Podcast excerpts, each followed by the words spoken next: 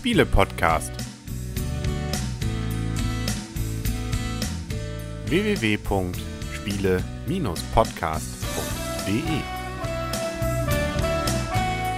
In Zusammenarbeit mit dem Magazin Gelegenheitsspieler. Herzlich willkommen zu einer neuen Ausgabe vom Spiele-Podcast im Internet zu finden auf spiele-podcast.de. Und hier rund um den Spieletisch herum sitzen der Henry. Die Michaela und das Blümchen. Und der Christian ist kurz mal draußen. Aber vielleicht stößt er gleich wieder zu uns. Macht aber nichts. Wir begeben uns in schöne Gegenden, in Gärten.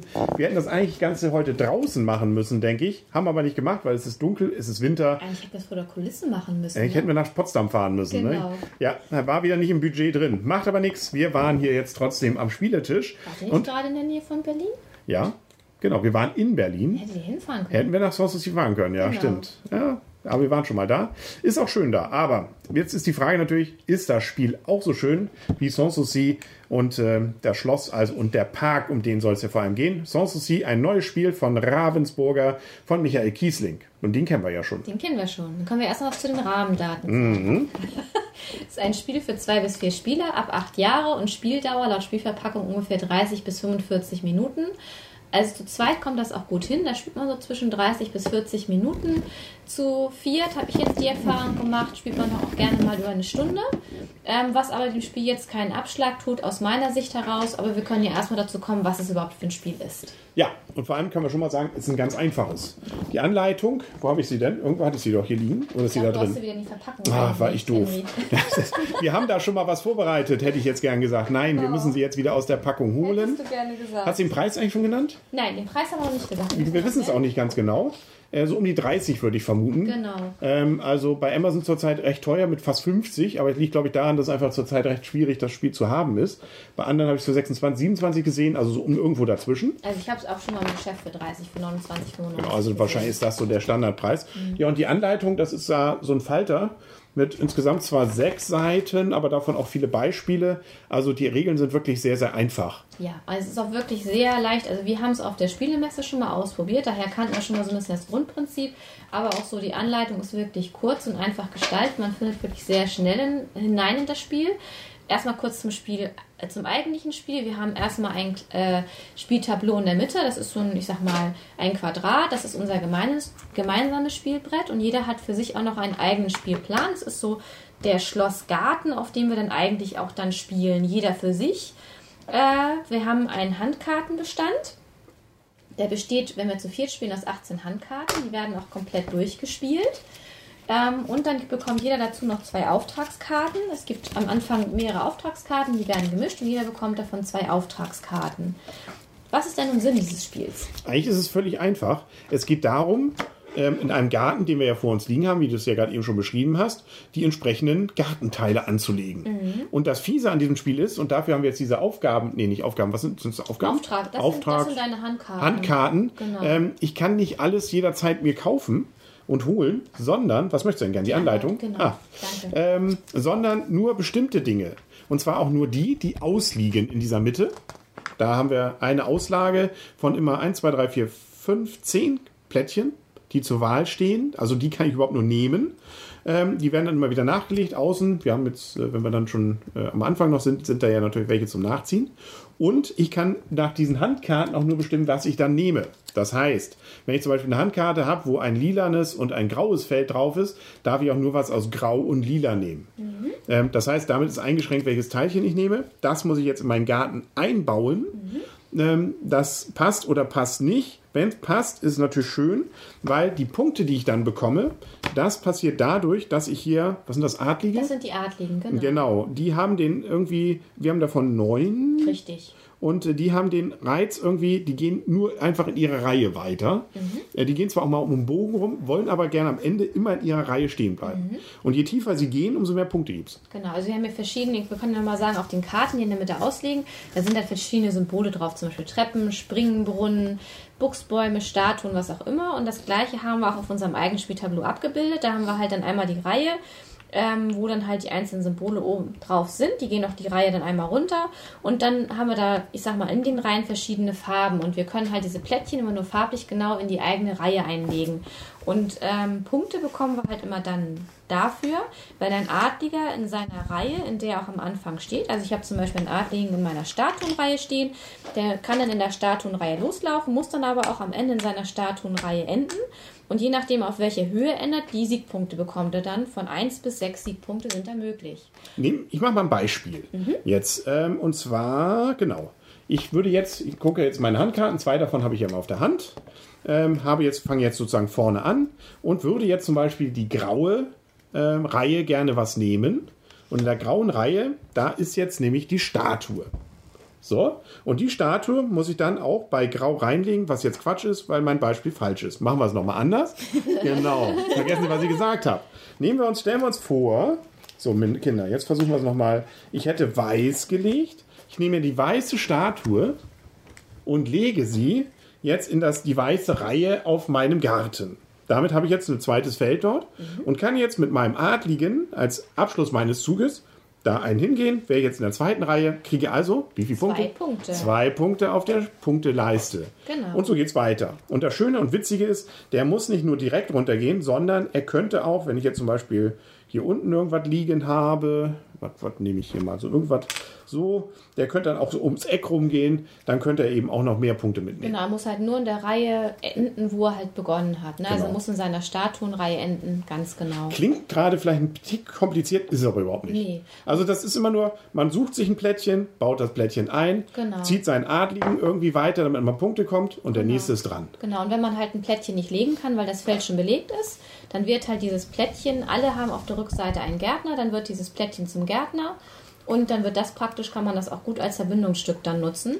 Und ein Adliger darf aber nie auf einem Gärtner enden, das heißt, ein Gärtner bringt dem Adligen auch keine Punkte, beziehungsweise dem Spieler dann. Ist praktisch wie ein Joker, Genau. aber mit dem Nachteil, dass ich damit keine Punkte machen kann. Genau, keine direkten Punkte Genau. zumindest, aber ich kann es ja als Verbindungsstück nutzen, sodass ich zumindest zwei andere Plättchen vielleicht miteinander verbinden kann, für die ich dann wiederum Punkte bekommen kann. Und was auch noch schön ist, ist, wenn ich eine Karte auslege, die gar nicht geht, also wo nichts dabei ist, also Mhm. was weiß ich, ich lege jetzt hier den Irrgarten, da ist aber gar kein Irrgarten liegend, Mhm. dann habe ich sozusagen auch die volle Auswahl, dann kann ich mich frei wählen und kann irgendwas anderes davon nehmen. Genau. Das ist auch schön. Darauf Das ist kann aber man dann trotzdem auch regelkonform in meinem Garten farblich und reihengerecht einbauen. Das muss natürlich schon passen, Genau. aber ich darf mir dann grundsätzlich nehmen, was ich will. Genau, richtig. Das ist das ganze Spiel, außer dass wir sogar noch eine Erweiterung dabei haben. genau. Äh, wir können entweder so spielen, Grundspiel, oder wir legen noch diese Erweiterung drauf. Und dann haben wir plötzlich Felder noch auf dem Tableau, wo es dann Pluspunkte gibt oder auch mal Minuspunkte, je nachdem, was man da drauf packt. Kann man noch ein bisschen mehr taktieren oder vielleicht sagen wir mal so,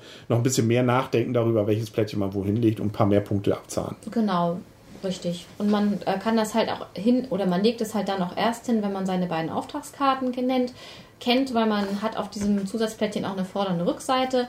Von daher kann man das dann auch so positionieren, dass man vielleicht nicht gerade in der Reihe, wo man vielleicht zu Ende kommen will, weil man die Auftragskarte entsprechend hat, dann gerade ein Minus.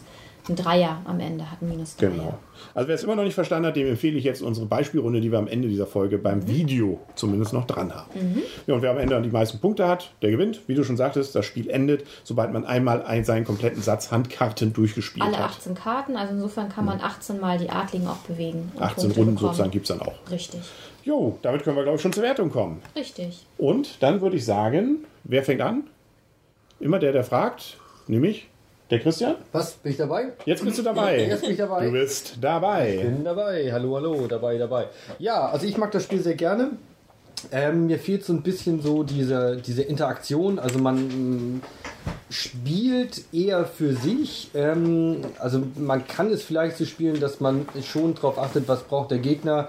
Ähm, nimmt sich dann, versucht zumindest ihm die Sachen wegzunehmen, die er eher brauchen kann. Kann man versuchen, machen wir eigentlich so wie wir spielen, eigentlich gefühlt jedenfalls gar nicht. Von daher ist es schon eher ein etwas ein Spiel ohne großartige Interaktion. Äh, man spielt so ein bisschen vor sich hin, aber es macht sehr viel Spaß. Diese kleine Erweiterung, die dabei ist, gibt dem Ganzen noch ein bisschen Würze. Ähm, die Ergebnisse sind bei uns eigentlich immer alle sehr nah beieinander gewesen, sodass man nicht so das Gefühl hat, man ist total abgeschlagen, sondern man hat eben immer irgendwas zu tun. Von daher hat mir das Spiel sehr, sehr viel Spaß gemacht. Mehr als beim ersten Mal. Also das erste Mal hatten wir es auf der Messe in Essen gespielt. Da fand ich es ähm, sehr solitärlastig. Mittlerweile mag ich das Spiel mehr, lieber. Und deshalb bekommt es von mir ein sauberes Gut, eine 7. Ah. Ja, also mir Also ge- gerne auch wieder. Ne? Ähm, das ist auf jeden Fall ein Gelegenheitsspielerspiel. Es ist sehr schnell erlernbar. Es ist ein einfaches Spiel. Die Anleitung ist gut geschrieben. Ist aus meinem, für mein Dafürhalten auch ähm, familientauglich. Auf der Verpackung steht auch schon drauf. Schnell äh, erlernt und sehr gut auch zu zweit spielbar. Das kann ich echt nur bejahen. Also wir haben das mehrfach schon zu zweit gespielt und das macht mir wirklich viel Spaß. Und äh, auch 30 Minuten, 30 bis 40 Minuten Spielzeit zu zweit ist wirklich ein Spiel, was man abends auch nochmal kurz rausholen kann und nochmal spielt. Und auch wenn man nicht so viel groß nachdenken muss, dass man auch wirklich nochmal gut spielen kann. Auch zu viert finde ich die Spielzeit in der Stunde nicht zu lang. Finde ich auch sehr gut. Und auch wenn, wir haben es auch mit Erklärzeit, wenn wir es jetzt in verschiedenen Runden gespielt haben und auch vorher erklärt haben, selbst dann haben wir immer nur knapp über eine Stunde gespielt, weil die Erklärzeit, es ist wirklich nicht so viel zu erklären. Es ist wirklich ein super einfaches Spiel. Und ähm, ich finde es auch schon schön, dass da wieder eine kleine Erweiterung mit dabei ist.